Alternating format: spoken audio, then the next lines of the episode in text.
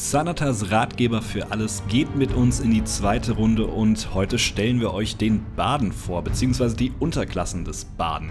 Bevor wir aber in die Folge starten, möchte ich noch zwei Dinge gerade rücken, die etwas falsch in den nächsten Minuten formuliert werden. Und zwar, der Bade darf natürlich Langschwerter benutzen und der Schurke erhält seine Sneak Attack bereits auf Stufe 1. Außer den kleinen Flüchtigkeitsfehlern, die uns da passiert sind, ist die Folge natürlich wie immer fantastisch. Deshalb springen wir am besten direkt rein. Viel Spaß!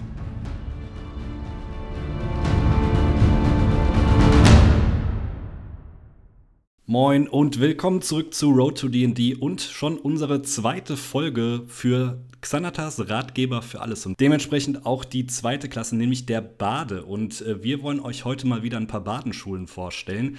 Und wer wäre da besser geeignet als Lars, der alte Bade? Ist tatsächlich nämlich fucking so, weil ich einfach riesengroßer Badefan bin. Ähm, und äh, das erstmal eine per se eine großartige Klasse ist. Und äh, wir haben es ja eben schon beim, in, der, in der Vorbereitung so ein bisschen, äh, haben wir das mal kurz durchgesprochen. Ich finde alle Klassen, und das sind wieder drei am Stück, die in Xanatas Guide to Everything äh, vorgestellt werden, alle derbe geil. Also ich finde, also im, im, Gegensatz zur, zum ähm, Barbaren, den wir ja letztes Mal vorgestellt haben, sagen wir mal, der mal so halb performt hat, wenn man mal wohlwollend ausdrücken will, ist beim Baden wirklich jede dieser Unterklassen meines Erachtens ein Blick wert, weil die alle irgendwie zum einen geile Fähigkeiten haben im Sinne von Effekt und es ist halt auch immer so, bei Baden finde ich immer, das ist auch bei der, bei, der, bei der Basisklasse im Spielerhandbuch schon so, es ist immer alles so cool beschrieben. ja, das stimmt. Ich hatte das ja letzte Woche auch schon angekündigt mit, äh, was war es, der goldene Arsch von Asmodeus ist dein Paradebeispiel. Ja. Äh, nee, das stimmt auch bei den Unterklassen hier. Und was man dazu sagen muss, ich finde, diese Unterklassen geben dem Ganzen nochmal einen deutlich anderen Fluff, beziehungsweise passen tausendmal besser auf den Baden als die Standard-Unterklassen im äh, Players Handbook auf jeden Fall. Äh, ja, ähm, wie, beziehungsweise wie kommst du drauf? Also, also, was ist deine Begründung mein, dafür? Ja, meine Begründung dafür wäre eigentlich ganz simpel, weil du hast wirklich bei diesen drei Unterklassen im Prinzip die drei Haupttugenden des Baden, finde ich so ein bisschen. Also du hast, äh, ohne jetzt direkt reinzuspringen, aber du hast eine Schule, die so ein bisschen äh, ja, bezierzend, bezaubernd wirkt auf andere Leute, äh, Thema äh, Performing. Dann hast du äh, jemand, der wirklich auch noch kämpfen kann, beziehungsweise so ein bisschen schleichen und kämpfen, also dieses Mittelding aus Kämpfer und äh, Schurke. Und du hast noch das Ganze in die andere Richtung, dass du jemanden nicht nur verzauberst, sondern wirklich auch irgendwie in deinen Band ziehst und dementsprechend dann auch noch äh, fast schon eine böse Unterklasse, würde ich sagen, die letzte Unterklasse hier, womit du wirklich dann Leute dazu bringen kannst, irgendwelche schlimmen Sachen zu machen und so weiter. Also äh, für mich sind das so diese drei Sachen, wofür Baden eigentlich stehen. Also entweder du hast halt diese guten Baden oder mit der letzten Unterklasse einen bösen Baden. Habe ich ja letzte Folge schon gesagt, dass man das echt gut nutzen kann, um auch irgendwie einen Antagonist herzustellen. Ja, okay. Da, dann gehe ich da größtenteils mit. Allerdings hätte ich jetzt nämlich gedacht, deswegen meine halb skeptische Rückfrage. Ähm, ich finde halt diesen, äh, diese zweite Unterklasse, die du gerade so ein bisschen als Kämpferschurke bezeichnet hast, nicht so maximal intuitiv eigentlich als, äh, als Bade in der ursprünglichen Konzept äh, Konzeption im Spielerhandbuch, weil ähm, kommen wir gleich noch ein bisschen genauer drauf und ohne jetzt irgendwie groß spoilern zu wollen oder mich da jetzt irgendwie schon groß drin zu verlieren. Ähm, Im Prinzip ähm, finde ich das schon eine äh, sehr dem Baden-Ursprungsgedanken entfernte Unterklasse, weil sie sehr wenig von dem eigentlichen magischen Aspekt des Baden betrachtet. Ja, das stimmt. Ähm, vielleicht kommt sehr ja, nah in Richtung Schurke. Ja, für geht, mich meines Erachtens. ja, das stimmt. Aber vielleicht äh, hebe ich mir für gleich auf. Für mich ist das so dieses äh, ja so dieses Zorro-mäßige. Und das passt für mich für einen Baden besser als für einen Schurken. Aber können wir ja gleich nochmal drauf sprechen. Vielleicht fangen wir lieber mal mit der ersten Unterklasse an, bevor wir uns hier irgendwie verrennen. Mhm. Ähm, das ist nämlich die Schule des Zauberbands. Und äh, passt vielleicht sogar ganz gut, weil vor kurzem ja erst das, äh, das Kampagnen-Setting Feywild rausgekommen ist und die Schule des Zauberbands hat damit relativ viel zu tun. Nämlich als Klassenbeschreibung ist das so gedacht, dass äh, jemand, der dieser Schule beitritt, wirklich entweder auf Feywild äh, seine Zauber gelernt hat oder es von jemandem beigebracht bekommen hat, der vom Feywild kommt. Und das finde ich eigentlich schon dahingehend ein cooles Setting, weil du das in diesen normalen Kampagnen sonst nicht so viel drin hast. Auch bei sehr, sehr wenigen Unterklassen, würde ich fast sagen. Ich mir würde ehrlicherweise keine einzige einfallen. Ähm, ich finde äh, also, ich finde es auch super cool, weil ich halt einfach dieses Feywild-Ding ein bisschen, bisschen cool finde. Äh, einfach so ein bisschen auch da aus dieser äh, Kontraintuitivität ist ab jetzt ein Wort, ähm, dass äh, quasi, wenn man irgendwie so allgemeingültig über Feen nachdenkt und Feenwesen, man halt einfach diese kleine, das hat mir, glaube ich, schon mal irgendwie in der vorletzten Folge oder sowas, äh, ja eigentlich über diese äh, Tinkerbell-Version irgendwie so ein bisschen nachdenkt. Aber Feen im Sinne von DD halt wirklich auch was sehr, sehr Böses sein kann. Und letztendlich ähm, diese, diese Ebenen, äh, wo es, also dieses Feywild äh, und die dort beherbergten Wesen, eigentlich primär daran interessiert sind, Besucher zu auszutricksen, in Hinterhalte zu locken, äh, in irgendwelchen Illusionen äh, sich zu ergeben und dann am Schluss irgendwie nicht mehr klarzukommen. Äh, also im Prinzip hat das wenig mit äh, irgendwie, äh, hi, ich bin hier und ich erfülle alle deine Wünsche zu tun. Ja, also ich finde auch, du kannst diese Unterklasse, was mir sofort irgendwie in den Kopf geschossen ist, ist dieser, ich weiß nicht, ob du es gesehen hast, äh, von Jessica Jones, die Marvel-Serie, der Antagonist der ersten Staffel, der wirklich mit mit einzelnen Worten Leute bezaubern kann und die müssen dann machen, das machen, was er sagt. Und das ist mir sofort hier in den Sinn gekommen. Aber genauso gut kannst du mit der Unterklasse, du kannst ja auch genauso gut gut spielen. Also mir würde da auch so jemand einfallen, der sich irgendwie durchschlägt, indem er andere Leute so ein bisschen verzaubert, aber trotzdem niemandem irgendwas Böses will, sondern nur vielleicht in irgendeinem Gasthaus mal ein kostenloses Essen abgreifen will oder so. Ähm, kann man so oder so auslegen, aber dieses Marvel-Ding war das, was mir zuerst irgendwie in den Kopf geschossen ist.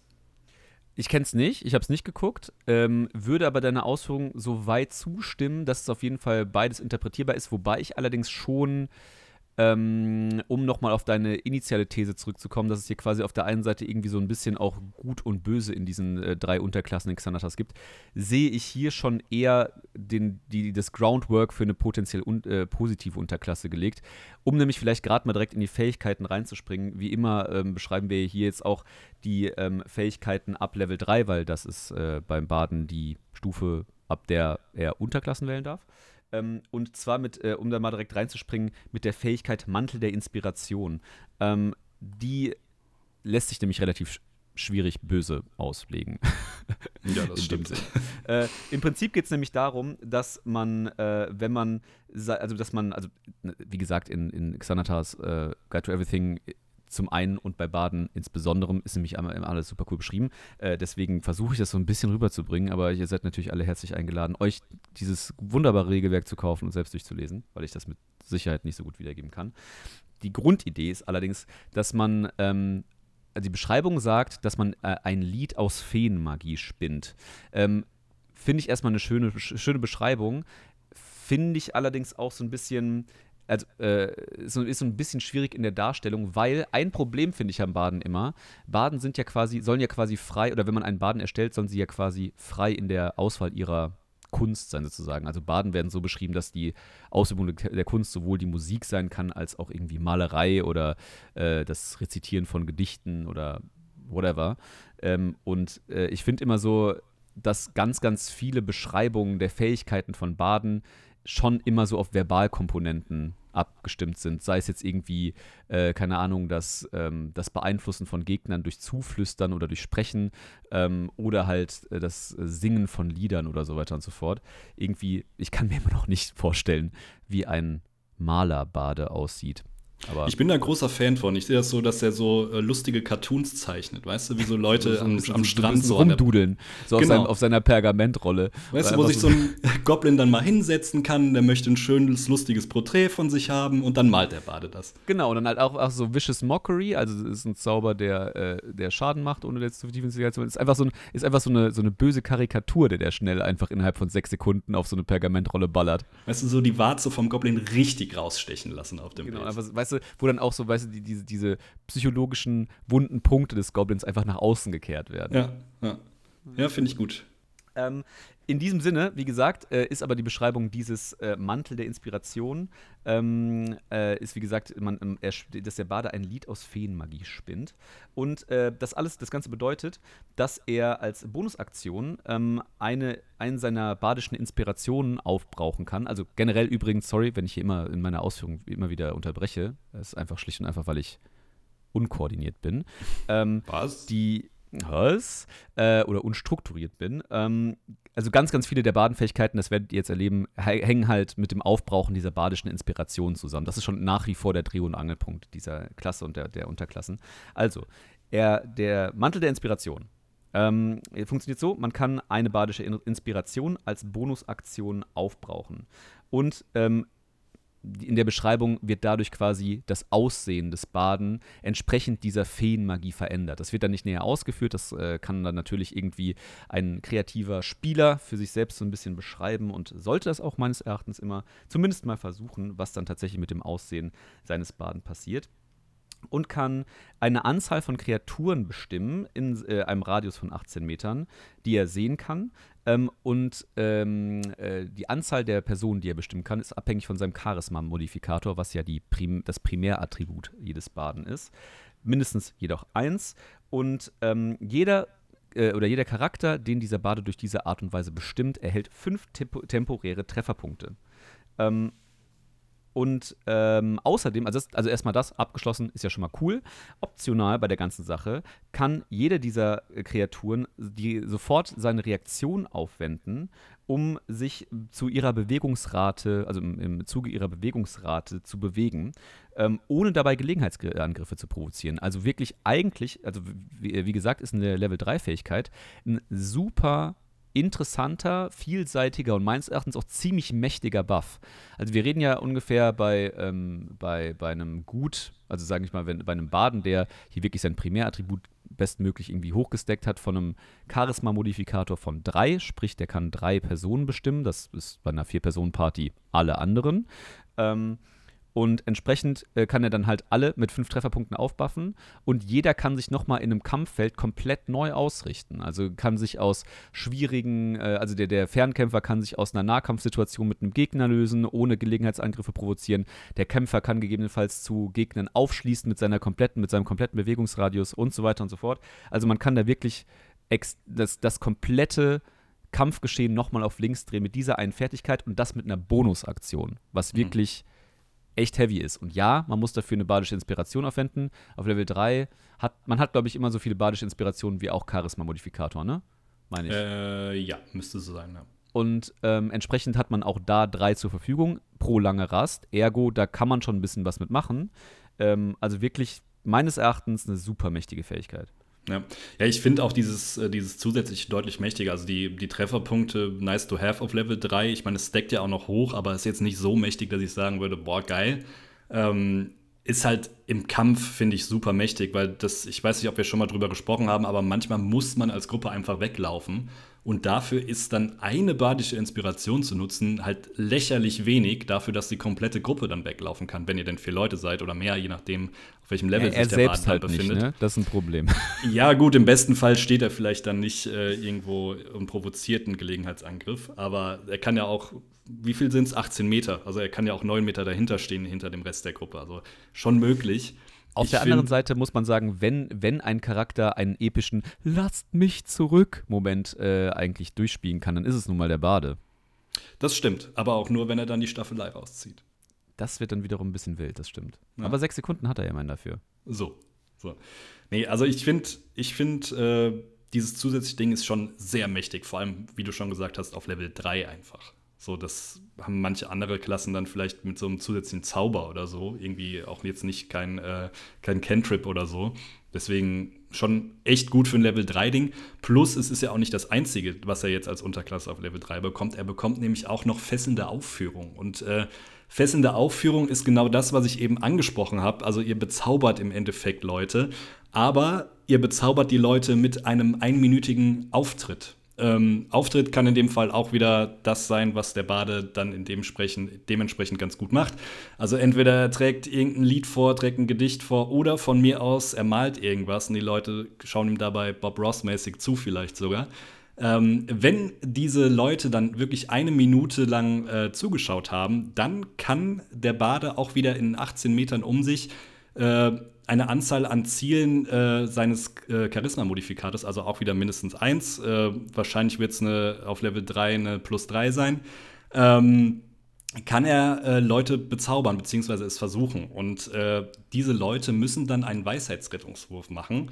Und äh, wenn sie ihn nicht schaffen, ähm, dann sind sie äh, vollkommen des Lobes für den Baden. Also sie äh, reden gut von ihm, sie äh, wollen natürlich, dass es ihm gut geht, sie stellen sich auch gegen andere Leute, die äh, dem Baden dann was Schlechtes wollen.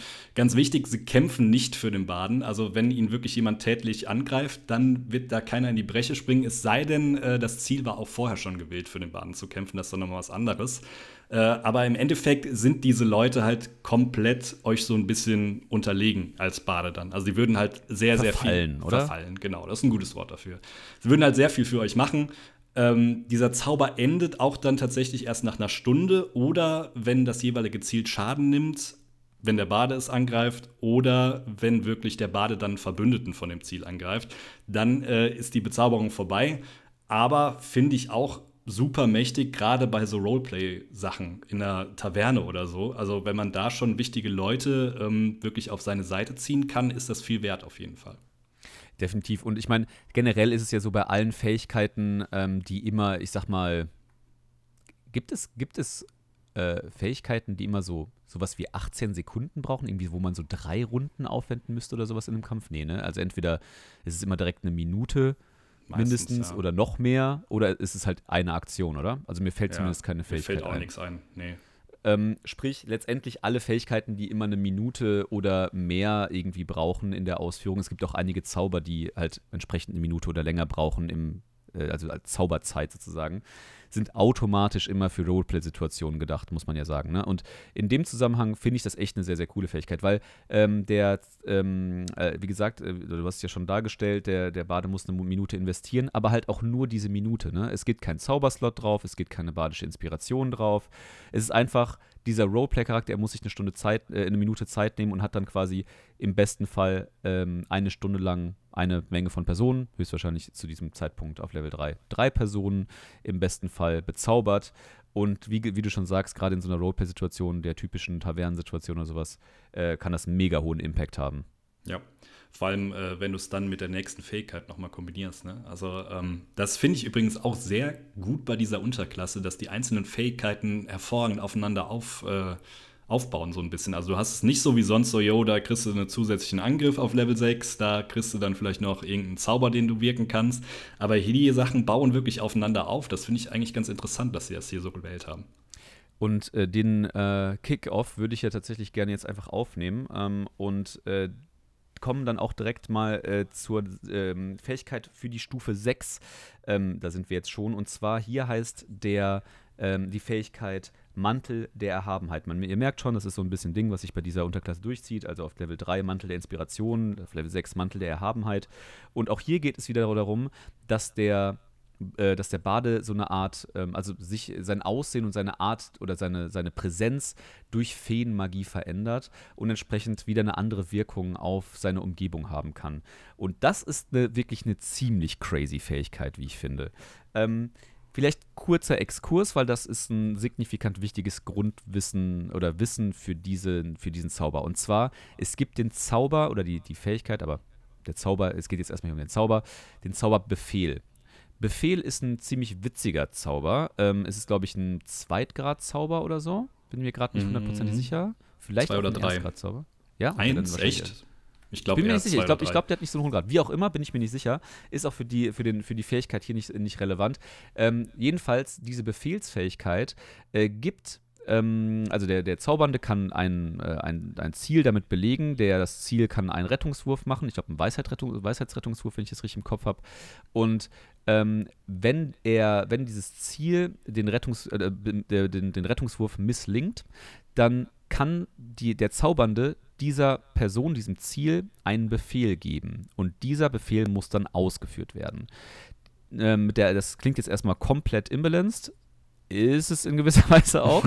ähm, aber ähm, mit einer kleinen Einschränkung, denn dieser Befehl darf genau ein Wort lang sein. Also man da, es ist man, der, der Zaubernde darf genau ein Wort sprechen und das ist der Befehl an, den, an das Zaubertarget. Ähm, man muss ehrlicherweise gestehen, dass Deutsch nicht die beste Sprache für diesen Zauber ist. Ähm, Gerade im äh, Englischen kann man da, habe ich das Gefühl, oder so aus meiner Erfahrung, hat man da immer ein cooleres Set an Möglichkeiten. Ähm, außer man fängt im Deutschen an, einfach wahllos ähm, Worte aneinander zu klatschen und danach seinen Spielleiter zu versuchen zu überzeugen, dass das ein Wort ist, ganz bestimmt. Ähm, und ähm, genau, diese, das ist quasi die Einschränkung, die dieser Zauber hat. Warum ich das erzähle? Dieser Zauber hat nämlich einen signifikanten Anteil an, diesem, an, an dieser Fähigkeit Mantel der Erhabenheit. Denn wenn ähm, der, der Bade auf Stufe 6 diese äh, Fähigkeit zur Verfügung hat und sie auswählt, kann er ebenfalls eine Bonusaktion aufwenden und ohne einen Zauberplatz verbrauchen, eine Minute lang Leute mit diesem Bef äh, Befehl, also zu versuchen, mit diesem Befehlszauber zu befehlen, herumzubefehlen schlecht formuliert. Etwas konkreter. Ähm, ist, äh, man, der, der, die Fähigkeit wird so behandelt wie ein Konzentrationsspell. Sprich, ähm, er verändert seine, sein Aussehen, der Bade verändert sein Aussehen für eine Minute lang. Innerhalb dieser einen Minute hat er die Möglichkeit, wie gesagt, mit einer Bonusaktion diesen Befehlszauber zu casten an äh, umherstehende Leute, ohne einen Zauberplatz zu verwenden. Die, jedes Mal, wenn er diesen Zauber spricht, können die anderen Personen, die er versucht zu befehligen, natürlich diesen Weisheitsrettungswurf ähm, versuchen, bestehen und dann passiert halt eben nichts. Ähm, aber wenn es halt irgendwie funktioniert, dann wird tatsächlich ähm, dieser Befehl ausgeführt. Wichtige Side Note, das habe ich eben bei der Beschreibung dieses Zaubersbefehl noch vergessen. Ähm, egal wie dieser Befehl aussieht, die, die Person, auch wenn sie unter diesem Zauber steht, würde nie etwas tun, was ihr schadet. Also man kann jetzt nicht irgendwie an der Klippe sagen, springen und die Person würde die Klippe runterspringen. Sie würde halt Befehle ausführen wie ähm, fallen lassen, und der, die Person würde wahrscheinlich seine Waffe, ihre Waffen fallen lassen oder stehen bleiben. Ha? Das sind zwei Wörter. Das, das stimmt, das, ist, das, sind zwei Wörter. ähm, äh, Wegwerfen. Ja, jetzt wird nämlich jetzt, jetzt, jetzt wird's nämlich schwierig. Äh, genau, wegwerfen, keine Ahnung was. Also eurer Kreativität sind da erstmal keine Grenzen gesetzt, solange es bleibt. Stark, man, muss, man, ja. Man muss auch dazu sagen, wenn euer Spielleiter auch kreativ ist, wird er jetzt zum Beispiel bei so einem Springen, also er wird ohnehin nicht runterspringen, er wird aber einfach auf der Stelle springen. Oder wenn du sagst wegwerfen, wird er vielleicht seinen seinen Hut wegwerfen oder so. Ja. Ne? Also Und da bitte, liebe Spielleiter, seid keine Arschlöcher. So, sei, also großer Appell, seid ein bisschen kooperativ. So, am Ende des Tages investiert da der Spieler auch seinen Spellslot für und so weiter und so fort. Im Normalfall, im Falle des Baden jetzt halt nicht, aber im Normalfall äh, invest, investiert der Caster da seinen, seinen Spellslot für spielt den ganzen Bums ein bisschen kooperativ. Wie auch immer, jedenfalls, ähm, wie gesagt, Mantel der Erhabenheit, eine Minute lang kann der Bade da mit diesen Befehlszaubern um sich werfen, sprich, da eine Runde ja sechs Sekunden dauert, hat er quasi zehnmal diese Möglichkeit. Und das ist schon ziemlich cool, finde ich. Ähm, mhm. Weil es halt auch wirklich so mega lose, also, es, also so mega lose beschrieben ist und wirklich eine Minute lang einfach das zur Verfügung steht. Ja, plus was äh, noch dazu kommt, dass eben, äh, um das mit der vorherigen Fähigkeit so ein bisschen zu verbinden, äh, Leute, die von dir bezaubert sind, äh, fehlen ja automatisch den Rettungswurf. Genau. Das heißt, äh, die sind genau. automatisch, du kannst sie automatisch befehlen. Und das auf Stufe 6 äh, finde ich schon relativ mächtig, weil dann kannst du ja wirklich, ja. Äh, angenommen, du hast ein relativ, du hast dann schon vier Leute, die du wirklich hin und her befehlen kannst. Mm, ja, kann man machen. Auf jeden Fall. Und dann halt entweder das oder du kannst halt wirklich eine Minute lang, das, also das, daran habe ich natürlich auch als erstes gedacht. Ne? Du hast irgendwie vier Leute um dich herum und kannst sie halt irgendwie äh, befehligen und jedem halt irgendwie zwei Befehle innerhalb dieser Minute zurufen, sozusagen. Aber du könntest natürlich auch einfach eine Minute lang einer Person diverse Dinge befehligen, also zehn Stück, um genau zu sein. Ähm, und halt irgendwie mit dem durch die Stadt gehen eine Minute lang und Lauf, Lauf, Lauf, ähm, hüpfe, äh, schmeiße, springe, schlage, was auch immer ihm zurufen, ist natürlich auch ein ganz witziges Setting. Das stimmt. Ja, vor allem, wenn es der König der Stadt ist. Genau, genau, genau. Ähm, ja, äh, super mächtig, noch mächtiger wird es nur auf Stufe 14. Da kommt nämlich dann nach dem Mantel der Erhabenheit die Städteerhabenheit. Und da könnt ihr euch im Endeffekt eine Art übernatürliches Aussehen verleihen. Also ihr seht dann so äh, reizend und irgendwie wild für andere Kreaturen aus, dass diese vollkommen in euren Bann gezogen werden. Und im Endeffekt könnt ihr dann mit einer Bonusaktion dafür sorgen, dass Leute euch nicht angreifen. Also ähm, im Endeffekt macht ihr das so, dass wenn ihr das als Bonusaktion einsetzt, äh, werden verschiedene Kreaturen, äh, die um euch rumstehen, äh, von euch getroffen, beziehungsweise von diesem Aussehen irgendwie so geblendet, dass die einen Charisma-Rettungswurf machen müssen. Und wenn sie diesen nicht schaffen, dann greifen sie euch nicht an. Dann müssen sie eine andere Kreatur angreifen, beziehungsweise wenn sie das nicht können, dann äh, verfällt einfach der Angriff von denen. Plus, was ich noch super mächtig finde in dem Fall, wenn sie diesen Wurf schaffen und euch trotzdem angreifen, sind sie im Nachteil, wenn ihr das Ganze dann in der nächsten Runde nochmal einsetzt. Also dann äh, wird es schon wieder ein bisschen schwieriger, euch nicht anzugreifen. Und wenn man dann überlegt, wie viel Schaden auf Stufe 14 eine gewisse Kreatur machen kann, ist das schon extrem mächtig, finde ich. Ja, das macht ziemlich viel Bock. Das macht schon wirklich ziemlich viel Bock. Also generell, wie gesagt, und das ist dann auch die letzte, die letzte Fähigkeit, also die Level 14 Fähigkeiten sind ja immer die letzten Fähigkeiten sozusagen, die die Unterklassen den Klassen geben. Ähm, und damit auch die mächtigste Fähigkeit, die die Unterklasse sozusagen zu bieten hat. Und ich muss echt sagen, Schule des Zauberbands einfach eine coole, runde Sache. Also wie ja, du schon voll. sagst, dadurch, dass ja. halt alles so geile Synergien miteinander gibt und so Geschichten und halt auch einer Logik folgt in der Stilistik dieses Feywild-Dings. Ich finde es einfach eine coole, runde Nummer. Ja, und vor allem du hast direkt irgendwie sehr viele Sachen vor Augen, wie du einen Charakter bauen kannst, auch in ganz verschiedene Richtungen. So, ne? Also sei es jetzt irgendwie so der Jack of all Trades, der sich wirklich irgendwie durchschlägt mit diesen Fähigkeiten oder wirklich ein böser Charakter oder wirklich jemand, der irgendwie diese Fähigkeiten ähm, als, äh, sag ich mal so, als The Mentalist fast schon äh, in, äh, für die Gruppe irgendwie äh, sorgt, dass die irgendwo durchkommt und so schon äh, relativ weiträumig, was du da bauen kannst als Charakter, ne? Und, und halt auch diese, diese, diese, ähm, also jetzt fluffmäßig halt diese optische Komponente, ne? Dass halt viele dieser Fähigkeiten immer so gedacht sind, dass der Bade sich halt tatsächlich optisch im, äh, im Blickfeld seiner äh, Opfer sozusagen verändert entsprechend seinem Vorhaben. So, das finde ich einfach auch einen coolen Fluff-Gedanken, so auf den man, da, wo man echt so ein bisschen auch seiner Kreativität nochmal so ein bisschen freien Lauf lassen kann und echt auch, wie gesagt, schon so einen coolen, also ich, wenn, wenn man den Charakter fluffmäßig verkackt, dann will man es auch.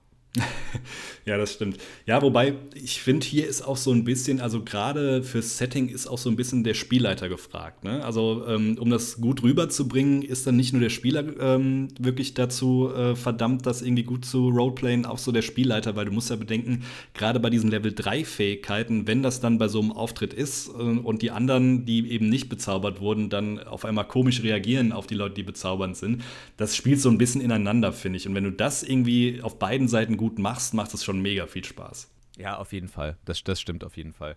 Das, deswegen, also, äh, und da, wie gesagt, auch nochmal noch mal der Appell an die Spielleiter. Das muss man, also vielleicht auch noch zwei Sachen. Ne? Also erstens, das hatten wir schon mal, ich weiß gar nicht in was für einer, in was für einer Session. In einer ganz frühen Folge haben wir das mal, habe ich das mal beschrieben, aber vielleicht sollte man es häufiger mal hervorheben. Nämlich eine Sache ist schwierig. Und zwar gerade bei so Bezauberungsgeschichten und so Geschichten oder auch dem Befehlszauber. Das ist auch ein signifikant äh, äh, wichtiger Spell, um das mal irgendwie zu, zu unterstreichen. Ähm, macht euch im Vorfeld irgendwie in Session Zero oder sowas, ist vielleicht auch ein Appell eher an alle Spielleiter, macht euch für Session Zero Gedanken, wie ihr damit umgeht, wenn Spieler einander beeinflussen wollen. Es gibt nämlich nichts Nervigeres als Diskussionen am Tisch, wenn der eine Spieler auf einmal auf die grandiose Idee kommt, im besten Fall noch, weil ihr einen bösen Charakter und einen guten Charakter in der Gruppe habt, was sowieso schon eine sehr herausfordernde Situation ist, aber dann auf einmal der böse Charakter anfängt, seine Mitspieler, also seine, die anderen äh, Gruppenteilnehmer mit Bezauberungsspells zu belegen oder anfängt, ähm, ihnen per Befehl Befehle zu geben, böse Dinge zu tun oder so Geschichten. Ähm, das wird dann richtig der nervig. Und da wird euch, da werden richtig schnell die Spieler am Tisch die Lust zu spielen verlieren. Macht euch da im Vorfeld Gedanken, ob ihr das zulassen wollt, in welchem Rahmen ihr das zulassen wollt. Ähm, ich persönlich ähm, handhabe das so, dass wenn der eine Spieler den anderen irgendwie beeinflussen will, sprich mit einem Bezauberungsspell belegen will, in einem Be Befehlzauber äh, belegen will und so weiter und so fort, es off-Character dem bezauberten Spieler zusteht, einfach zu sagen, funktioniert nicht. Ohne jeden Rettungswurf. Weil er darauf einfach keine Lust hat, dass das passiert. Es gibt, glaube ich, diverse Situationen, wo es einfach witzig sein kann und vielleicht auch zu einer coolen Situation kommen kann. Deswegen würde ich es nicht per se ausschließen. Aber der bezauberte Spieler kann schlicht und einfach sagen, ich will das nicht, dass das passiert. Ähm, Personal Opinion, äh, wenn ihr das anders seht, gerne, gerne raushauen. Muss jeder selbst wissen, meinst du, oder? Ja, das wäre vielleicht ein guter Vorschlag. Ja. Nee, aber sehe ich genauso. Weil im Endeffekt geht es darum, dass jeder Spaß hat und wenn dann einer irgendwie den Ego-Trip am Tisch spielt, hat keiner Spaß, nur der Einzige. Exakt. Ähm, eine wunderbare Unterklasse des Baden, um Ego-Trips durchzuziehen, ähm, ist die nächste Unterklasse, die Schule der Schwerter. Und ähm, die Schule der Schwerter ist ziemlich genau das, was man sich darunter vorstellt, wenn man diesen Titel Schule der Schwerter ähm, anh sich anhört. Es geht nämlich darum, die möglichst, ähm, sag ich mal, kampferprobteste Interpretation eines Baden zu spielen. Ähm, hier ist tatsächlich im Vergleich zu allen anderen Unterklassen ganz interessant, äh, dass sehr konkret beschrieben wird, was die Kunst des Baden ist dahinter. Wir haben ja eben schon beschrieben, es ist ein bisschen undefiniert bei den meisten Sachen, ob der jetzt malt, singt, musiziert, bla bla bla. Bei der Schule der Schwerter ist sehr klar definiert, dass es quasi so ein Waffenkünstler ist. Schwertschlucker, Jongleur, what the fuck, ist egal. Irgendwie sowas halt. Ähm, mit scharfen Gegenständen gewagte Dinge tun. Und entsprechend kennt er sich natürlich auch mit Waffen sehr, sehr gut aus. Und das schlägt sich auch, ähm, also generell äh, wird das noch ein bisschen ausgeführt, dass es halt auch, ähm, dass er halt irgendwie diese, seine, seine Waffen zu seiner Passion gemacht hat, bliblablub. Und entsprechend ähm, für, äh, wird das auch in so in den Level 3 Fertigkeiten äh, fortgeführt, beziehungsweise die erste Eigenschaft ist gar keine konkrete Fähigkeit, sondern erhält, er, der Bade erhält äh, schlicht und einfach Übung mit mehr Waffen ab der dritten Stufe und nicht nur mit mehr Waffen, also er ist äh, dann geübt mit Krummsäbeln, beispielsweise auch ab der dritten Stufe, was eine, keine Finesse-Waffe ist, die er, auf die er normalerweise beschränkt ist, sondern auch mit mittelschweren Rüstungen. Also er ist, wird tatsächlich direkt zu einem sehr viel potenteren Nahkämpfer dadurch, der auch tatsächlich direkt einiges aushält. Ähm, außerdem nur ein bisschen fluff, ehrlicherweise. Ich bin mir nicht sicher, welche Gruppen da draußen den Zauberfokus ausspielen. Also Zauberfokus ist ja für alle Zauberklassen und der Bade ist ja eine Zauberklasse. Ein signifikanter Gegenstand, um Zauberkomponenten nicht um immer nutzen zu müssen oder nur in gewisser Weise.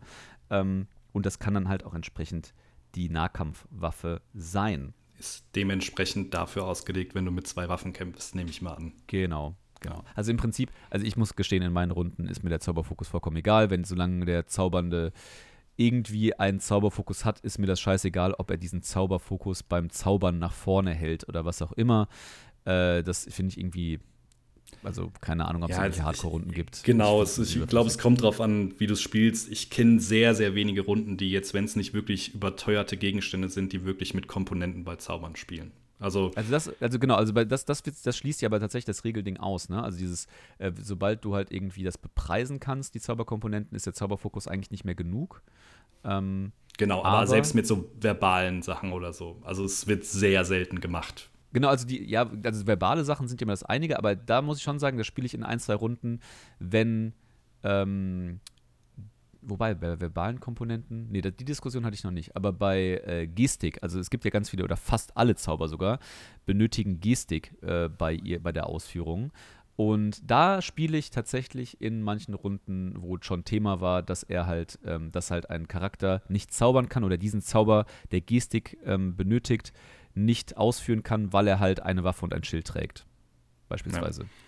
Ge genau, ähm, und dafür ist ja der Fokus da. Also ist, da muss man sich dann im Endeffekt Gedanken machen, ob man damit spielen will. Nicht, da bin ich auch Fan davon, das vorher zu regeln, weil sehr oft ist es dann irgendwie der Fall, dass einem dann erst auffällt als Spielleiter, wenn man ähm, in dieser Situation ist. Be beispielsweise, wenn irgendwie der Zauber nur verbale Komponenten braucht und äh, die Spieler sind gefesselt. Und dann sagt der Spieler doch immer, ah nee, du darfst jetzt trotzdem nicht zaubern, so sorry, so, ne? Ähm, ja, also das, oder, oder wir, es gab mal eine äh, sehr kritische Diskussion ähm, bei einem äh, Abenteuer, bei dem ich gespielt habe. Äh, und da war der, ähm, da hat die Gruppe einen Gegner, einen Magier gefesselt.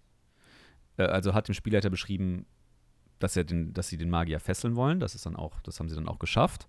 Und dann ist der Magier auf einmal verschwunden. Ähm, und dann, also halt weg gewesen, ob er jetzt unsichtbar mhm. war oder irgendwie gemisty-stepped ist irgendwo anders hin, also irgendwie sich halt teleportiert hat sozusagen.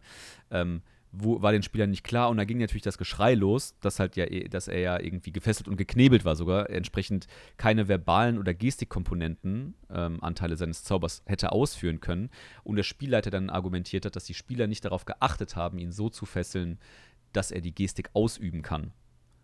Okay, so. das finde ich schwierig. Ähm, ich also, hoffe, du warst nicht der Spielleiter, aber. In dem Fall, in, in dem Fall nicht, nein. Äh, deswegen, also das sind alles so Sachen, weiß ich nicht. Und bei diesen Komponentengeschichten genauso. Ne? Also, wenn ihr euch die Zauber mal durchlest, das ist ja aus einem Fluff-Gedanken auch immer super cool gemacht, finde ich. Ne? Also, dann steht halt bei, keine Ahnung, äh, dem, es fällt mir gerade nur spontan ein, ich weiß nicht, warum das der erste Zauber ist, an den ich da denken muss, aber bei dem ähm, Zauber festhalten, ähm, ist, glaube ich, beschrieben, dass der Zaubernde einen Metallstab in Richtung des Bezauberten ähm, halten muss, um diesen Zauber auszuführen. Was ja einfach so ein cooler Moment sein kann, den man einfach so cool ausführen kann. Ne? Und ich, die, die, Idee hinter dem Zauberfokus ist ja, dass er halt, dass der Zauberer sich halt diesen Metallstab sparen kann, weil er halt seinen Zauberfokus sozusagen dafür einsetzt, das trotzdem zaubern zu können, ohne diesen Metallstab mit sich rumzutragen. Mhm. Ähm, und deswegen, keine Ahnung, der typische Kleriker hat seinen Zauberfokus halt irgendwie im Schild und das hat er dann eh immer in der Hand, aber was passiert, wenn er den wegsteckt? Kann er dann nicht mehr zaubern ohne den scheiß Metallstab? Bla bla bla. Per se keinen Bock drauf keine Ahnung, wenn ihr, wenn ihr das irgendwie durchziehen wollt in irgendwelchen äh, Gruppen, in irgendwelchen Hardcore-Gruppen, dann go for it. Ich habe da jetzt nicht so mega viel Spaß dran, weil es für mich immer so ein bisschen die Dynamik zer, zerhackt. Aber wie gesagt, um jetzt zurück zum Thema zu kommen, äh, der Bade hat, der, der Schwertbade hat damit kein Problem, denn er kann auch äh, entsprechend eine seiner Waffen, äh, die er in der Hand hat, zu seinem Zauberfokus erklären und damit ist dann alles fein. Womit er auch kein Problem hat, ist mit zwei Waffen zu kämpfen oder sich zu duellieren, denn auf der dritten Stufe bekommt er zusätzlich noch einen Kampfstil, beziehungsweise darf er aus zwei Kampfstilen wählen. Also ähnlich wie beim Kämpfer äh, verweise ich auch noch mal auf die Kämpferfolge. Da haben wir es, glaube ich, sehr genau erklärt mit den ganzen Kampfstilen. Äh, in dem Fall darf sich der Bade auf Stufe 3 entweder für Duellieren entscheiden. Das heißt, äh, wenn er nur eine Nahkampfwaffe in der Hand trägt, dann äh, erhält er einen Bonus von plus 2 auf seine Angriffswürfe mit dieser Waffe. Und bei Kampf mit zwei Waffen ist es so, dass er dann den Schaden bzw. seinen Modifikator auch auf den Schaden des zweiten Angriffs dazu rechnen kann. Deswegen wahrscheinlich, ich nehme es zumindest mal an, auch die Krummsäbel noch dazu, weil die eignen sich dann hervorragend dazu, um mit zwei Waffen zu kämpfen. Ich muss ganz ehrlich gestehen, als ich die ähm, Klasse mir in der Vorbereitung oder die Unterklasse in der Vorbereitung nochmal durch, durchgelesen hatte, war ich so ein bisschen überrascht. Ich bin nämlich, ähm, ich hatte nämlich auch irgendwie für mich abgespeichert, dass der Bade Langschwerter ebenfalls benutzen kann, was ja nee, anscheinend nicht der Fall ist. Nur den Rapier. Äh, genau, also Rapier ist ja auch eine Finesse-Waffe, das kann er mhm. ja schon immer tun, sozusagen. Ähm, aber dass, die, dass es explizit benannt ist, dass es halt äh, quasi als einzige Nicht-Finesse-Waffe das Krummsäbel genannt wird, also das Krummsäbel genutzt werden kann, ist natürlich irgendwie cool, weil Krummsäbel und Bade seems legit irgendwie so, ne? Ja. Ähm, aber äh, das, das war, hatte ich tatsächlich nicht so auf dem Schirm. Muss ich jetzt noch mal ein bisschen mal gucken, weil tatsächlich habe ich einen Charakter, mit dem ich das hier eigentlich vorhab und äh, nicht, dass der noch ein Langschwert mit sich rumträgt, äh, das er nicht benutzen kann. Ja, wie auch Krummsäbel passt halt auch so ein bisschen mehr zum Fluff. Also, ja, deswegen ich, meine ich, also. Ne, so gerade so ein paar Krummsäbel jonglieren passt besser als mit so einem Langschwert. Das Langschwert dann eher mal in den Rachen stecken und dann, huh, kann ich verschwinden wär, lassen und da ist es das, wieder. Das wäre schon bold. Ähm, genau, aber äh, nichtsdestotrotz, also wir, wir, äh, jetzt hat er schon Übung und einen neuen Kampfstil erlernt auf Stufe 3, der gute Bade oder der gute Bad, Bade der Schule der Schwerter. Aber er kriegt sogar noch eine, einen dritten Aspekt dazu auf, dem, auf der dritten Stufe. Und zwar ähm, eine Fähigkeit, die nennt sich Klingenhieb. Und diese, diese Klingenhieb-Fertigkeit ist quasi eigentlich ein Sammelbegriff für drei Fähigkeiten, die er potenziell auswerten kann, aus oder ähm, anwenden kann, so gesagt. Denn ähm, wenn der ähm, äh, wenn der Bade einen Gegner angreift und einen, ähm, einen Waffenangriff als Teil seiner Aktion ausführt, also innerhalb seines kompletten Aktionssets sozusagen auch einen Waffenangriff ausführt, kann er sich zum einen drei Meter weiter bewegen. Das ist einfach so eine Fähigkeit, die der dann per se bekommt. Und einen von drei verschiedenen, ich sag mal, Hiebstilen wählen, um seinen Angriff zu verbessern dadurch, ähm, also generell äh, kann er äh, auswählen, ob er diese Hiebstile anwenden möchte, nachdem klar ist, dass er den Gegner getroffen hat, was immer ein sehr wichtiger Faktor ist. Also ist es nicht so, dass ihr euch das im Vorfeld überlegen müsst, ob ihr das was investieren wollt oder nicht, sondern ihr könnt warten, bis ihr trefft. Dann kann er einen, ähm, eine badische Inspiration investieren und dann, wie gesagt, einen von drei unterschiedlichen Stilen wählen, wie er seinen Hieb, seinen Waffenangriff sozusagen verbessern will. Ähm, und äh, der erste, der erste Stil ist der Verteidigungshieb. Hier kann er, äh, wie gesagt, dann diese badische Inspiration ein, einsetzen und ähm, also der, die badische Inspiration, vielleicht sollten wir die nochmal ganz kurz äh, rekapitulieren, ist äh, so ein ähm, äh, auf der ersten Stufe oder auf der, auf der, zweiten Stufe hat der Bade, glaube ich, diese badische Inspiration. Äh, das ist ein W6, also ein sechsseitiger Würfel, ähm, den jede Kreatur, auf dem dieses badische, Bade, diese badische Inspiration liegt, einsetzen kann, um beispielsweise bei Rettungswürfen besser wegzukommen. Ähm, und in diesem Fall kann er halt diesen W6 auswählen, um ähm, zusätzlichen Schaden zu machen, zum einen, aber zusätzlich dann diesen, das Ergebnis dieses W6-Würfelwurfs auf seine Rüstungsklasse zu addieren. Das ist dieser halt der Verteidigungsaspekt dieses Verteidigungshiebs. Ähm, der zweite Hieb Stil ist der schwungvolle Hieb. Hier läuft das äh, ähnlich. Auch hier kann der ähm, Bade halt wieder seine badische Inspiration aufwählen, kann das Ergebnis auf seinen Schaden addieren, aber zusätzlich kann er nochmal einem weiteren Gegner in direkter Nahkampfreichweite ebenfalls diesen Schaden nochmal ähm, zufügen, den er mit, diesem, mit dieser badischen Inspiration äh, gewürfelt hat. Also es ist quasi deswegen auch schwungvoller Hieb. Also er zieht quasi seine Waffe einmal durch den einen und dann noch ein bisschen durch den zweiten Gegner durch. Und last but not least das dritte Ergebnis. Auch hier kann er ähm, wieder sein, seine badische Inspiration äh, aufwenden. Ihr merkt, das ist so ein bisschen das, äh, Grund, der Grundgedanke dabei. Auch hier kann er wieder mehr Schaden zufügen. Und zusätzlich kann er ähm, den, das Ziel wegstoßen um 1,5 Meter, also quasi genau aus der, aus der, ähm, der, der Nahkampfreichweite heraus, plus 0,3 Meter mal dem Würfelergebnis. Also entsprechend, je nachdem, wie hoch diese ba dieser badische Inspirationswurf war, noch weiter als nur aus der Nahkampfweite heraus. Ähm, und er kann dann seine Reaktion nutzen, um, äh, die, äh, um sich in seiner Bewegungsrate noch zu bewegen. Ähm, und gegebenenfalls halt auch zum Ziel zu bewegen, wenn er das nochmal will. Ja. Beziehungsweise, ja. das, das, das, wie, wie, interpretierst du diesen Satz? Das finde ich nämlich tatsächlich, oder ich, ich, hatte in der Vorbereitung, da bin ich so ein bisschen hängen geblieben. Ähm, ich rede von dem Satz, du kannst sofort deine Reaktion nutzen, um dich bis zu deiner Schrittbewegungsrate zu bewegen, zu einem freien Bereich innerhalb von eineinhalb Metern um das Ziel. Also eineinhalb Meter ist ja quasi Nahkampfreichweite. Mhm. Aber warum sollte ich hingehen den Gegner mit diesem gewandten Hieb von mir wegstoßen, um dann wieder zu ihm hinzulaufen. Äh, vor dem Hintergrund, wenn neben dir ein Magier steht, der nur noch einen Trefferpunkt hat und das, du hast das Ziel weggestoßen, möchtest es weit genug weg von ihm halten. So lese ich das. Also, also so würde ich es einsetzen. Also wenn um du irgendwo hinten stehst und vor dir steht, weiß ich nicht, ein Oger oder sonst was und du weißt ganz genau, wenn der jetzt noch einmal zuschlägt, ist der Magier platt, dann stößt du ihn weg und rennst gleichzeitig vor, dass der Oger nicht an dir vorbei nochmal schön zu euch rennen kann direkt.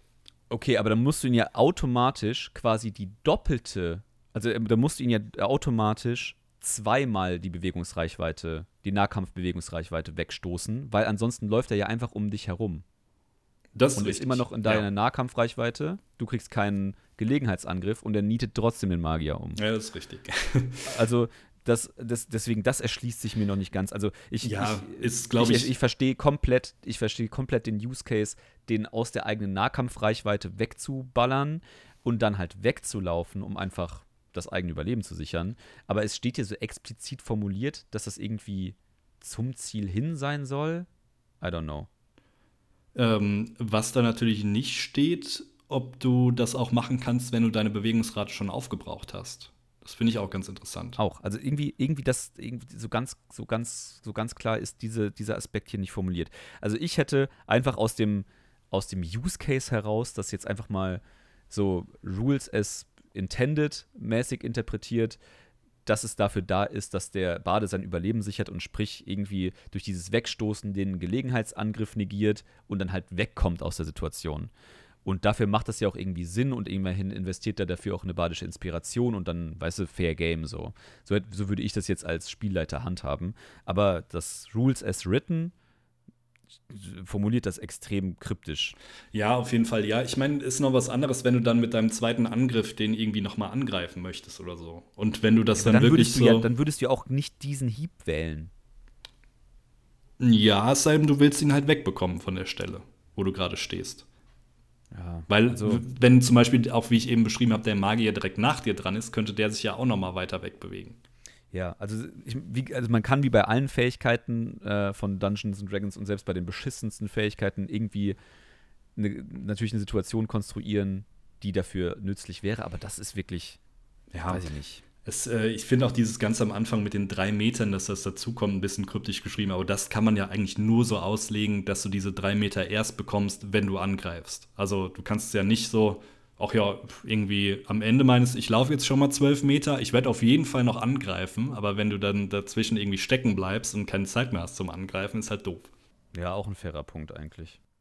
Das stimmt. Also hier, also ich, ich, also ich finde, ich finde die, die Grundintention dieses, dieser Fähigkeit wird, ist vollkommen naheliegend und klar, aber die Beschreibung ja. ist irgendwie ein bisschen wild. Ja, das stimmt. Also prinzipiell geht es darum, ähm, ähm, äh, badische Inspiration investieren, entweder um die eigene Verteidigung zu stärken, um mehrere als nur einen Gegner anzugreifen oder aus sich in eine Situation zurückziehen zu können. So, das ist die Grundmessage, finde ich. Ähm, und wie das dann funktioniert und ob man da vielleicht das ein oder andere vielleicht ein bisschen hausriegelt, dass es klarer ist und eindeutig, wofür diese Fähigkeiten sind, äh, kann ich jeden Spielleiter nur einladen oder jeden Spieler nur einladen, da konkretere Vorschläge zu machen. Aber keine Ahnung, wie gesagt, die Beschreibung finde ich hier ein bisschen sehr unglücklich gelaufen. Ja, das stimmt. Dafür sind wenigstens die beiden nächsten Fähigkeiten relativ klar. Das sind nämlich dann doch relativ wenige beziehungsweise schnell erklärte, die dann auf Level 6 und Level 14 dazukommen. Level 6 ganz simpel, ihr bekommt einen zusätzlichen Angriff, wie es dann auch äh, beim Kämpfer ist, dass er dann irgendwann seinen zusätzlichen Angriff bekommt. Und auf Level 14 erhaltet ihr die Fähigkeit Meisterlicher Hieb. Und das heißt im Endeffekt nur das, dass ihr einen W6 bekommt und diesen W6 nutzen könnt für die äh, Klingenhiebe und ihr nicht mehr eure Inspirationswürfel dafür nutzen müsst. Also die spart ihr euch dann, ihr könnt halt diesen W6 stattdessen nehmen. Genau, und das, äh, ich meine, das ist letztendlich dann schon ähm, sehr, also gerade die, die Level, ähm, ähm die Level 14 Fähigkeiten, beziehungsweise die, der zweite Angriff, das macht natürlich halt diesen, ähm, diese Nähe zum, ähm, zum Kämpfer bzw. Schurken äh, relativ deutlich. Ähm, vielleicht da ein kurzer Halbsatz zu, weil ich habe mich tatsächlich ähm, mit meinem ersten Charakter, den ich jemals äh, gebaut habe, und äh, das ist wie bei so vielen, glaube ich, ein Schurke gewesen, nachdem ich dann, ich glaube, das hatten wir, habe hab ich auch in der, in der Schurkenfolge mal, ähm, mal kurz äh, erzählt. Ähm, ich hatte dann irgendwie, nachdem ich mich mehr mit Dungeons Dragons auseinandergesetzt habe, irgendwie den Moment, dass mir der Schurke viel zu langweilig war. Ich hatte damals ein was ist er, was, ich weiß gar nicht mehr, was er für eine ursprüngliche Unterklasse hat. Ha, fällt mir gar nicht ein. Jedenfalls, ähm, jedenfalls war mir die Art und Weise, diesen, ähm, diesen Schurken zu spielen, einfach ein bisschen zu wenig vielseitig, weil ich dann irgendwie gemerkt habe, dass es irgendwie nicht so mega erfüllend ist, einfach nur zum Gegner zu laufen, ihn einfach abzustechen. Das war mir ein bisschen zu lahm. Ähm, und dann macht man sich natürlich Gedanken, irgendwie, wie, was macht man so mit seinem Charakter? Und dann habe ich mich tatsächlich entschieden, äh, zu Multiklassen ähm, vom Schurken, der, also ich habe den Schurken auch mit einem relativ hohen Charisma-Wert gespielt, deswegen hat das dann für mich ein bisschen Sinn gemacht, ihn mit einem Baden zu Multiklassen, mit dem perspektivischen Plan, eben in diese Schule der Schwerter zu gehen. Hm. Weil damit hat man natürlich irgendwie so ein bisschen Best of both worlds. Also es, man macht den Schurken auf der einen Seite ein bisschen vielseitiger, weil man halt diese magische Komponente damit hat, so ein paar zusätzliche Zauber, so ein paar zusätzliche Spells zu haben. Man kann trotzdem seine beiden Waffen tragen und entsprechend halt die Boni trotzdem darauf bekommen, äh, wie es beim Schurk halt eigentlich mehr oder weniger üblich ist ähm, oder häufig der Fall ist ähm, und entsprechend das trotzdem von dieser Unterklasse unterstützt wird. Man hat mit diesen Klingenhieben, also diesen äh, unterschiedlichen Hiebstilen, nochmal eine coole zusätzliche Komponente, um den eigenen Charakter so ein bisschen vielseitiger auszuspielen und nicht nur immer dieses Hit-and-Run-Ding durchzuziehen, sondern vielleicht auch tatsächlich mal die eigene Reaktion oder die eigene Bonusaktion für was anderes zu verwenden, als irgendwie nur äh, wieder mit, äh, mit äh, Cunning Action heißt es, glaube ich, ne? Äh, einfach wieder wegzulaufen. Ähm, also deswegen, ich, das, das bietet sich gerade für so, eine, für so ein Multiclassing-System mega an. Also das beim stimmt. Kämpfer wird das genauso sein. Ähm, genau, aber kann ich nur empfehlen, dass wenn ihr in eine ähnliche Situation lauft, da irgendwie mit Level 4 oder 5 ein bisschen gelangweilt von eurem sehr Nahkampf ausgelegten äh, Charakter zu sein, dann ähm, dippt doch mal hier rein.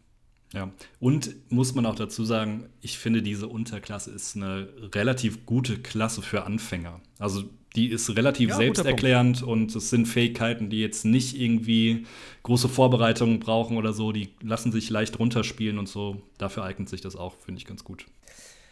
Eine Unterklasse, die vielleicht nicht so mega gut für Anfänger geeignet ist, aber deswegen nicht weniger cool ist, ist die nächste Unterklasse. Und zwar äh, für den Baden, und zwar die Schule des Flüsterns.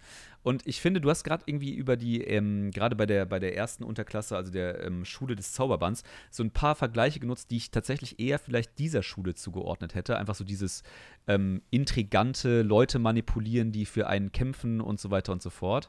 Ähm, das geht auch mit dieser ähm, Unterklasse ganz gut, auch wenn diese Klasse tatsächlich mehr dazu einlädt, so Vergleiche zu ziehen im Sinne von ähm, jemand oder jemanden zu konzipieren, der den Verstand von anderen manipuliert im Sinne von destruktiv, also tatsächlich zerstört eher. Ähm, tatsächlich geht es nämlich darum, dass, der, dass die Schüler dieser Schule Also übrigens, äh, das habe ich bei der, bei der Schule der Schwerter vergessen. Äh, nur kleiner Side-Fact: Die Schule, die Baden der Schule der Schwerter nennen sich Klingen. Also es sind einfach die Klingen, wenn man äh, da am Start ist. Wie auch immer, ähm, Schule des Flüsterns. Ähm, Genau, die haben, äh, die Schule des Flüsterns hat halt so ein bisschen diese äh, Sprachgewandtheit für sich entdeckt und halt Leute mit der eigenen Sprache zu manipulieren. Ähm, und entsprechend äh, sind sie auch da eher, wenn es um ihre Kunst geht, eher so die Sänger häufig oder ähm, die halt irgendwie pathetische Nachrichten in die Welt hinaustragen und so weiter und so fort. Also sehr viel verbal unterwegs sind. Ähm, und ähm, so ja, oder so sind dann auch vom, vom Fluff her die ersten Fähigkeiten dieser Schule gestrickt. Ähm, nämlich äh, mit einer sehr einfachen Fähigkeit eigentlich, aber einer deswegen nicht weniger mächtigen. Und zwar nennt sie sich psychische Klingen. Und wie der Name schon ein bisschen äh, vermuten lässt, äh, geht es darum, ähm, mit äh, Messers Schärfe den Verstand der Feinde zu zerschneiden. Äh, und zwar, um genau zu sein, mit 2W6 psychischem Schaden mehr. Ähm, man kann einmal pro Runde, oder der Bade kann einmal pro Runde ähm, die, den Verstand, also so ist es beschrieben, den Verstand der Kreatur auf magische Weise mit seinem Waffenangriff oder im Zuge seines Waffenangriffs vergiften und 2w6 psychischen Schaden machen, wie gesagt, einmal pro Runde. Ähm, und äh, muss dazu eine badische Inspiration aufwenden. Also wir haben hier auch wieder den Fall, dritte, Drittlevel-Fähigkeit, also entsprechend wieder so drei äh, badische Inspirationen pro lange Rast zur Verfügung haben. Ergo dreimal pro lange Rast und einmal pro Runde maximal kann er dann entsprechend ähm, 2w6 psychischen Schaden mehr machen und das auf Stufe 3 schon echt nicht wenig. Mhm. Und das skaliert hoch bis äh, Stufe 15, 8w6 zusätzlichen Schaden. Da guckt sich auch mal der ein oder andere Schurke mit Sneak Attack um, muss man echt verstehen. Ja, vor allem wenn du dann noch Multiclass, wobei da andererseits, äh, dann hast du ja schon ein paar Stufen mehr drauf, von daher, okay. Ähm, nee, finde ich auch viel. Naja, geht so, ne? Also, wir reden halt von ähm, äh, Sneak Eine Stufe bekommst mehr. du als Schurke auf Level 2, ne? Zwei, stimmt. Ja, dann sind es zwei Stufen mehr, okay. Bis auf Stufe 5. Dann bist, du, dann bist du auf Stufe 5 mit 2w6 psychischem Schaden ähm, durch deine psychischen Klingen. Sneak Attack ist zu dem Zeitpunkt 1w6, aber dann nur. Hm, ja, müsste sich erst danach erhöhen, ne?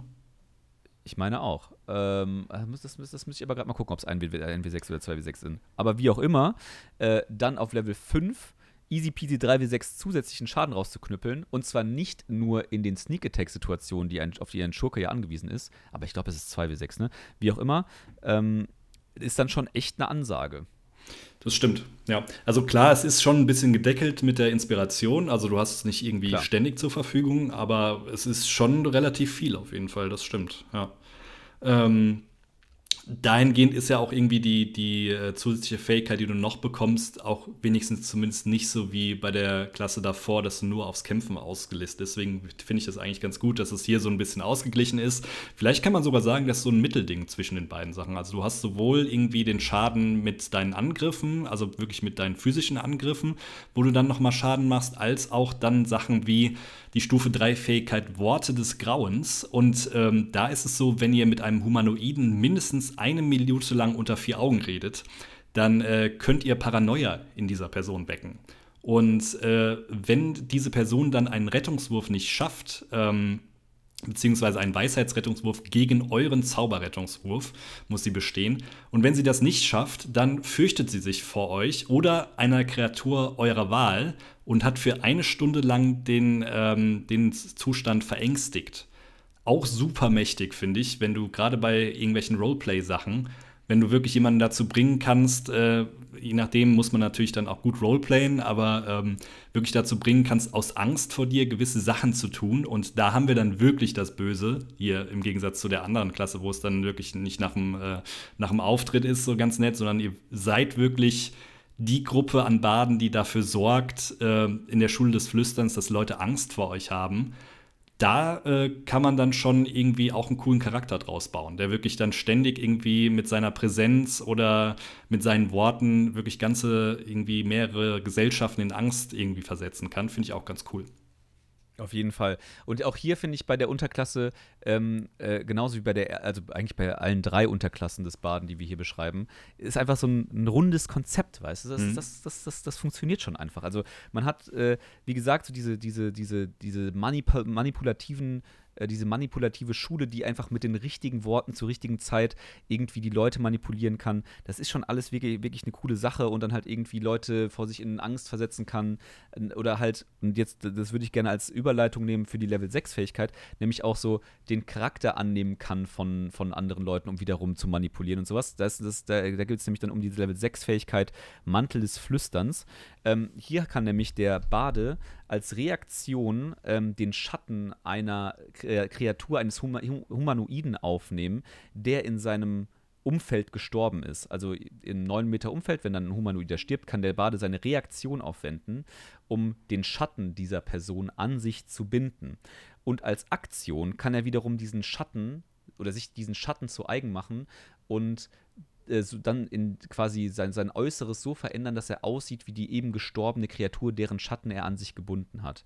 Und diese entsprechend nachahmen. Und nicht nur kann der Bade dann so aussehen wie dieser, wie dieser Humanoide, der da gestorben ist, sondern er bekommt durch diese Aneignung des Schattens auch Zugriff auf alle Informationen, die dieser, ähm, die dieser Humanoide hatte, solange dieser Humanoide auch gewillt gewesen wäre, diese Informationen sowieso preiszugeben. Also er würde, der, der Bade erfährt dadurch keine Geheimnisse dieser Person, aber wo diese Person herkommt, was für ein Background, Background äh, diese Person hat, halt genau so viel, dass er ohne weiteres auch in einer sozialen Interaktion, in, in irgendeiner Darstellung dieses Charakters, genau wie dieser Charakter halt eben auftreten kann. Und die einzige Chance, wie er damit auffliegen kann, ist, dass eine Kreatur einen ähm, äh, ein, ein, Weisheit, ein Weisheitswurf gegen den Charisma, also ein, ein Motiverkennenwurf, um genau zu sein, was ein Weisheitswurf ist, gegen einen Täuschungswurf, ein, das ist ein Charismawurf, ähm, von dem Baden ablegen kann, wobei der Bade dabei einen plus 5 Bonus bekommt. Ne? Also wenn der, ähm, wenn, der, wenn der andere Charakter, der NPC, was auch immer, diesen Vergleich gewinnt, dann checkt er, dass es nicht der richtige ähm, dass es nicht das richtige Wesen ist, mit dem er da redet. Ansonsten bleibt diese Täuschung aufrecht. Und plus 5 Bonus ist natürlich auch schon mal erstmal eine Ansage. Ne? Mhm. Also die Wahrscheinlichkeit ist relativ hoch, dass das äh, funktioniert. Und dann kann er auch, da, also und diese, und diese Illusion sozusagen bleibt auch tatsächlich eine komplette Stunde bestehen. Und er kann auch wieder auf diese zurückgreifen, innerhalb, äh, bis er eine lange Rast erledigt hat. Dann hat er, verliert er quasi diese Kontrolle über diesen, diesen Schatten. Also auch wirklich eine wahnsinnig coole Fähigkeit. Und, um das nochmal herauszustellen, wenn wir nochmal zurückgehen auf diese äh, Level 3-Fertigkeit, die du eben schon vorgestellt hast, da haben wir ja wieder diesen Fall von wegen, du, du musst eine Minute lang mit diesem jemanden reden, damit der halt Angst von dir bekommt. Sprich, wir haben es eben schon erklärt, automatisch eine Roleplay-Situation. Ähm, und in diesem Fall, mit diesem Mantel des Flüsterns, diesem Aneignen des Schattens und dem Verkleiden oder dieser Illusion, die dadurch entsteht, benötigt es eine Reaktion, um diesen Schatten aufzunehmen und eine Aktion, um diesen Schatten anzuziehen. Sprich, das wäre tatsächlich sogar in einer Kampfsituation möglich, ohne weiteres sogar. Äh, keine Ahnung, der Bade überwältigt irgendwie ähm, im Nebenraum einen Gegner und ähm, stürmt dann als dieser verkleidet in den Raum, wo die, der Rest der Gruppe mit einer Herrscher kämpft und äh, ja, schleicht sich irgendwie in den Rücken ähm, der Feinde und sticht die dann von hinten ab oder irgendwie sowas. Ne? Also äh, all das, da kann man wirklich, sich wirklich auch eine ganze Menge abgefahrener Sachen überlegen, wie man das tatsächlich sogar im Kampf sinnvoll nutzen kann. Hm. Ja, vor allem, ich finde es auch so irgendwie äh, eine coole Fähigkeit überhaupt. Also die Tatsache, dass du dich nicht einfach verkleidest, sondern anhand von Magie auch wirklich Einzelheiten des Verstorbenen kennst. Also keine ja. Geheimnisse oder so, aber du könntest dich theoretisch als Goblin-Anführer einmal durch die komplette Höhle schlagen, ohne dass jemand merkt. Ähm, Finde ich schon eine coole Fähigkeit. Vor allem auch so Roleplay-mäßig im Kampf sehr cool einsetzbar, wenn du dann auf einmal irgendwelche anderen Goblins befehlen kannst oder wen auch immer befehligen kannst finde ich schon cool einsetzbar und auch sehr vielfältig einsetzbar auf jeden Fall. Äh, ich glaube, ich habe eben gerade eine, ähm, also ja, stimme ich dir vollkommen zu. Ich bin mir gerade nicht sicher. Ich glaube, ich habe eine Sache falsch gesagt. Ne? Ich habe gesagt, dass er wieder, ähm, ähm, dass er mehrfach auf den Schatten zurückgreifen kann, oder? Ja, hast du gesagt. Okay, kann das war natürlich Quatsch. Den, den, das fällt natürlich weg. Ne? Also die, das, das äh, habe ich gerade an eine falsche Sache gedacht. Also ähm, ist mir nur gerade eingefallen, weil ich gerade noch mal auf das Wording geguckt habe und äh, mich dann zurückerinnert habe. Also wenn der Schatten eingesetzt wird, ist er, ist er quasi verloren. Also es dauert eine Stunde lang, äh, eine Stunde lang kann diese Illusion aufrechterhalten werden, aber danach steht dieser Schatten entsprechend nicht zur Verfügung. Oder wenn der Spieler eine oder der Charakter eine lange Rast absolviert hat. Ähm, ah, nee, ist auch nur ein Humanoide, ne? Also du kannst nur in Humanoide schlüpfen. Kannst nicht ja, wobei das finde das finde ich halt ein bisschen wirr. Ich würde halt, ich würde ich würde es halt als Spielleiter zumindest so umändern, dass es halt irgendwie in der Kategorie sein muss, in der der, in der das Volk des Charakters ist, irgendwie. Ja. Weißt du? Also Ja, ja. Man, muss, man muss sagen, zu dem Zeitpunkt, als Xanatas veröffentlicht wurde, gab es schlicht und einfach keine nicht-humanoiden Spie äh, Charaktervölker, die man spielen konnte. Vielleicht ist es so ein bisschen daraus geboren, die ganze Geschichte. Ähm, Mm, Ja, könnte sein. Ich, ich nehme an, dass es nicht äh, dafür da ist, dass, äh, wenn du gerade einen Schatten getötet hast, dass du dann äh, quasi der Schatten vom Schatten und das Spiel Ah, ja, implodiert. okay. Ganz klar. Ja, genau. äh, ja, das, das kann natürlich auch sein. Ich würde es halt so ein bisschen, bisschen auslegen, so dass man halt irgendwie, dass der, was weiß ich, wenn du, wenn du halt irgendwie so eine Elefantenkreatur spielst, ich weiß gerade nicht, wie der, wie der richtige Name da ist, äh, keine Ahnung, ob du dann in der Lage sein solltest, dich in einen humanoiden Körper, ähm, einen, humanoiden Schatten anzuziehen. Aber ähm, ja, So, die, muss jeder da wissen. die, die Stiefel an die Knie so. genau. äh, ja, das habe ich ehrlicherweise, das habe ich mich auch schon immer gefragt. Ähm, es gibt ja auch den Disguise Spell, also diesen Verkleidungszauber, der quasi auch so ein äh, Illusionszauber ist. Und ich habe mich schon immer gefragt, ich meine, dass, dass das wirklich ein Problem wird im Spiel, kommt quasi nicht vor. Aber ähm, die, äh, was, was passiert, wenn das ursprüngliche Volk, in, also wenn, wenn halt, wenn wir jetzt wirklich über das Extrem von so einem Elefantenmenschen reden, oder halt, es gibt ja auch ein relativ populäres Volk, das auch dann, weil ich ja bei Volos Guide to Monsters oder sowas mit drin war, der, die, die Goliath-Rasse, also einfach eine sehr große Rasse. Also wenn das, das ursprüngliche Volk eine ganz andere körperliche Dimension einnimmt, als die Person, in die er sich verwandelt. So, wie geht man damit um? So. magisch geschrumpft oder vergrößert quasi. Ja, also, also im Prinzip, weil im Prinzip ist es ja nur eine Illusion und der verändert ja nicht seine Körpermaße, so in dem Sinne. Also wie auch immer. Äh, ich bin jetzt noch nicht an den Punkt gekommen, dass es tatsächlich mal in einem Abenteuer ein Problem war, aber äh, das, das ist mir noch nicht so ganz klar und wird auch meines Erachtens nicht beschrieben. Ja. Äh, ich mach mal weiter, weil sonst wir sprengen gleich schon wieder die Stunde. Und bevor es hier zwei Stunden lang wird, machen wir noch schnell die letzte Level 14 Fähigkeit, nämlich die Schattenkunde. Und da ist es tatsächlich auch wieder ähnlich wie eben, dass ihr ein Ziel eurer Wahl innerhalb von neun Metern anspricht und dieses Ziel muss einen Weisheitsrettungswurf gegen euren Zauberrettungswurf ablegen. Wenn es das nicht schafft, beziehungsweise es schafft ihn automatisch, wenn es eure Sprache nicht versteht oder euch nicht hören kann, aber wenn es das nicht schafft, diesen Rettungswurf, dann ähm, ist es von euch verzaubert und es ist so lange verzaubert, ähm, bis ihr ihm Schaden zufügt oder eure Verbündeten ihm, Schaden, Verbündeten ihm Schaden zufügen und so weiter. So dieses ganz klassische Ding, was wir eben auch schon hatten.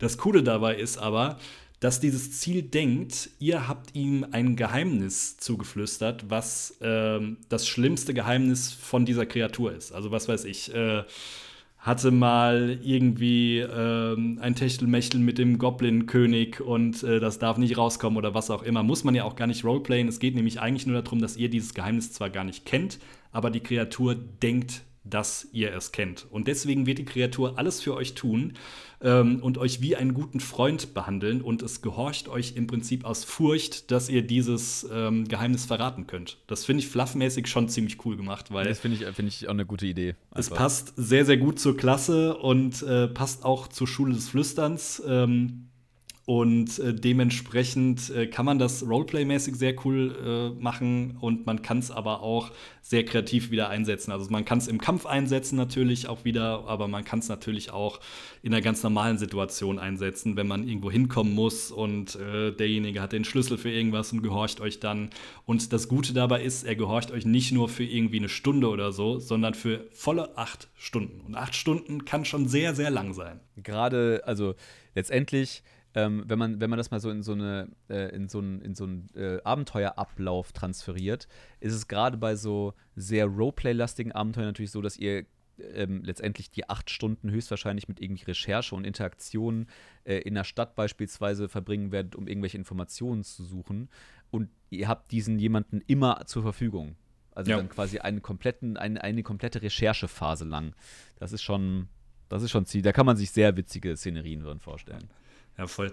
Ich, äh, also finde ich auf jeden Fall auch eine coole Unterklasse, vor allem dahingehend, ich weiß gar nicht, ob du es eben gesagt hast, dass diese Unterklasse ja wirklich die Schule des Flüsterns irgendwie im Verborgenen arbeitet. Also die ist von allen anderen Baden so ein bisschen verhasst, deswegen gibt sich ein Bade, der zur Schule des Flüsterns gehört, gar nicht zu erkennen, sondern ähm, macht ganz normale Badentätigkeiten, singt hier und da mal und äh, macht Botengänge oder was auch immer der Bade so als äh, Standardaufgaben in der Stadt macht. Aber im Endeffekt will, will die Schule des Flüsterns ähm, wirklich Leute infiltrieren, ähm, beziehungsweise ja, äh, Gesellschaften infiltrieren und immer weiter Macht aufbauen. Äh, dahingehend finde ich es auch ganz cool, dass du das nutzen kannst, deinen Charakter beziehungsweise den Background dafür ein bisschen cool umzuschreiben. Ja, also ich finde es ich find's echt auch eine, eine, eine super coole Unterklasse. Und äh, wie, wie schon eingangs gesagt, und ich hoffe, das konnten wir ein bisschen rüberbringen, äh, ich finde echt äh, bei äh, die, die Xanata Guide to Everything Badenunterklassen mit das gelungenste Badeset dieses kompletten, äh, dieses, äh, das, äh, mit das gelungenste Unterklassenset dieses kompletten Regelwerks. Also da hat jede Klasse irgendwie echt einen coolen neuen Engel zu bieten, ähm, um diese Klasse zu interpretieren und gibt da echt nochmal, wie gesagt, ein riesig cooles Set, um irgendwie auch den, den eigenen Charakter auszuformulieren und irgendwie auszugestalten. Also es ist wirklich echt eine coole, eine coole Nummer. Ja, sehe ich genauso. Aber natürlich möchte ich nicht sagen, dass das so ist, dass es die coolste von dem Buch ist, weil dann hört uns ja bald keiner mehr zu bei den nächsten Folgen. Deswegen, da kommen noch voll viele coole. Mega coole, mega coole. Ja. Mhm. Ähm, und in diesem Sinne äh, würde ich sagen, wir, ähm, wir können, wir können äh, auch ähm, diesen, äh, diese Folge schließen mit einem Zitat von Xanatas. Äh, wie, wie, gesagt, wir befinden uns ja in einem ähm, in dem Regelwerk, das sozusagen in Anführungszeichen von Xanata geschrieben wurde, äh, dem riesigen äh, Betrachter äh, und äh, der auch auf, der, auf dem Titel dieses Buches zu sehen ist. Und äh, in der nächsten Folge wird es nämlich tatsächlich um die äh, Unterklassen, die neuen Unterklassen des Druiden gehen. Und wie schon Xanata sagte, ich habe Druiden schon immer gemocht, äh, denn sie bestehen aus natürlichen Zutaten und ich finde, dass jeder sich so gesund ernähren sollte entsprechend würde ich sagen, wir hören uns bei der nächsten Folge. Bis dahin. Ciao. Ciao.